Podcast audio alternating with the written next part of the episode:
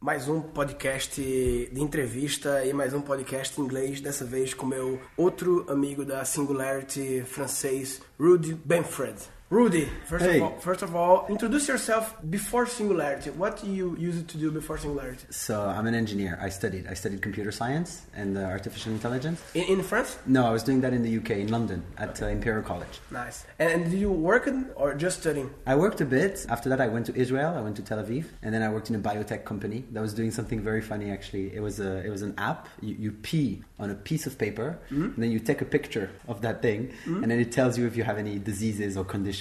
Based on the P? Yeah, based on the color of the reagents. Wow. it was a lot of fun. but is it really working? no, no, it works. It works. Now it's, it's, it's being tested right now in What China. about with shit? Picturing Oh. shit. Have- I don't know. I haven't. tried? I haven't looked at that yet. It seems that the shit has more visual information, no? Ah, you would you be have surprised. a corn, then you can analyze the corn.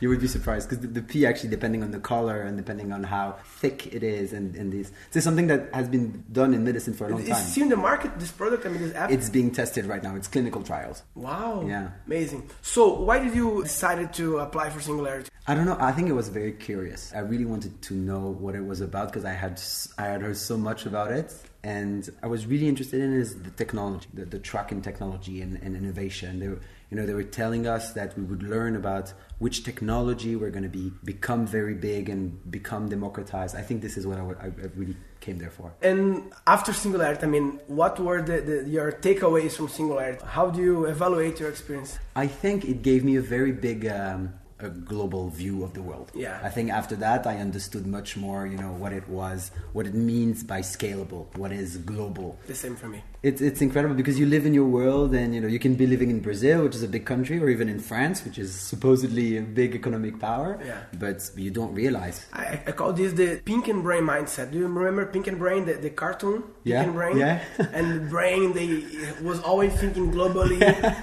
I call it the Pink and Brain mindset. Exactly. It's a revelation. You Remember? I, I told you about the hook Yes. to rep- represent. We have the, the pink and brain as well a- as a character to represent our culture.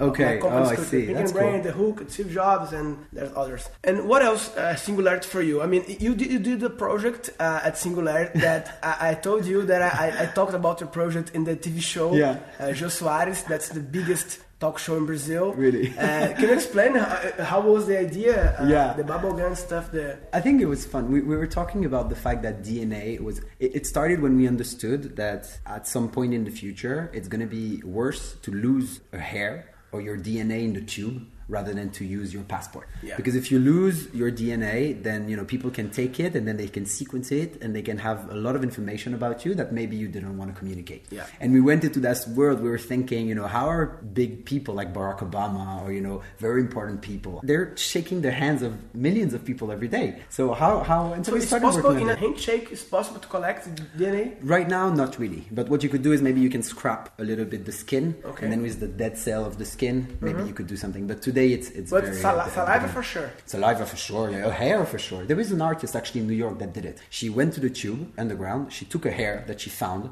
and then she went home and she reconstructed, she tried to reconstruct the face of the person of the hair that she, yeah, she got. Wow. So right now it's still a bit approximative, huh? It's not perfect, clear science, but I think we're gonna get there, of course. So the idea you were, it was kind of a joke, yeah, right? I don't know, you know, some people took it very seriously. Yeah. but yeah, the idea was to say, how can we protect this? How can we protect the DNA of, of very important people or agents, you know, like uh, in the movies? And uh, we, we started with a gum. It was a chewing gum that you would eat, and then it would kind of blend your own DNA with other people's DNA and with a cocktail of other things that would erase your DNA. Cryptography, sal- saliva cryptography, kind of. That's that's how you can call it. Yes. yes.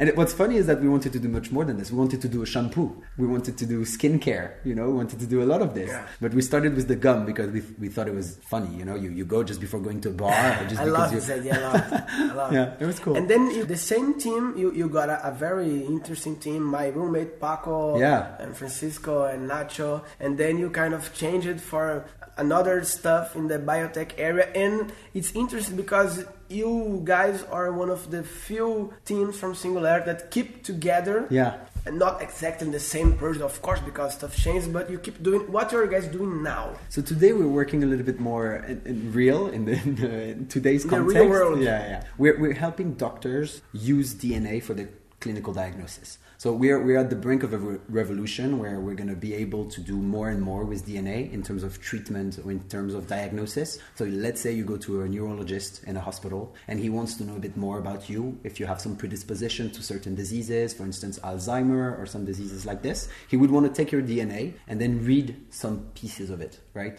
This is what we do. We help. We build a software that help doctors read DNA. It it needs a hardware as well, no? So it does need a hardware, but today the industry is both hardware and software are pretty much decoupled. They are manufacturers of hardware Okay, and then they are software people. And you guys are focusing on the software side. Yes, because my opinion on this is that the hardware is going to get disrupted many times. Yes. You know, a new company comes in with a new technology. This is just brand new. This is 20 years Yes, technology. yes, yes. So the hardware is going to change a lot. The software, not that much. We, Yeah. we call this position strategy. We, we call this being technologically agnostic. We do not care who the platform is. It doesn't matter if it's the biggest provider today Nice. or another hardware. We are just a layer on top And of this. it's interesting because what you guys are doing is what is called like hard science, you know. I mean, most of the projects we see at Silicon Valley, not all of them for sure, but most of them are apps. It's like stuff that it's interesting, it's creative, it has some technology, maybe even an artificial intelligence, but it's not like hard science.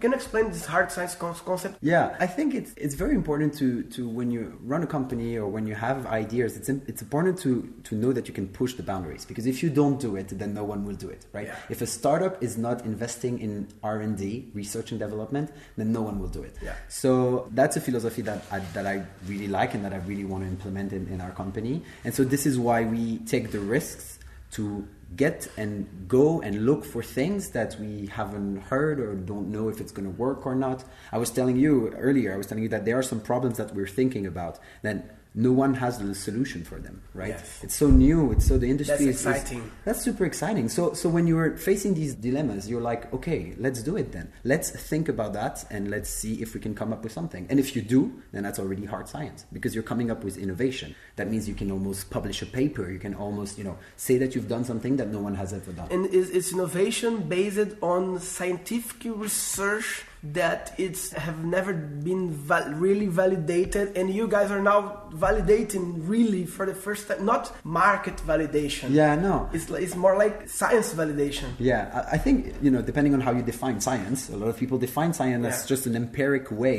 of, of finding things. Yes, you just have to make sure that what you do is very well annotated and that you record everything. This is already science. Yeah. So at, at that point, when you do something that and you know that it works and you can prove that it works and you can reproduce it, this is science. Man, amazing. I, I love uh, talking with you because when I talk with you, I feel like I'm doing uh, kids' business. I feel I'm doing like, oh, it seems like what I do is too easy, you know? I deal with education. With, you're really doing something that it gets me very, fuck, man, these guys are doing, you know, and you don't have a clue what's gonna happen next. I mean, if it's gonna work, if it's not gonna work, Yeah. if it makes sense, if it's you are too early, if, uh, it's amazing. I think the key words on this is really the, the impact, right? Like not to compare. You you are having an impact as well that right now we're, we're not having. As long as we have impact at, at a, as, a, as a goal, is this is what you want to do, is Yes. having impact. I think it doesn't matter how you do it. Nice. Thank you, man. So if you guys want to discuss uh, what we're talking here, you access guncast.com.br slash Rudy. R-U-D-Y. Guncast.com.br barra Rudy. Thank you, man. Thank See you. Merla.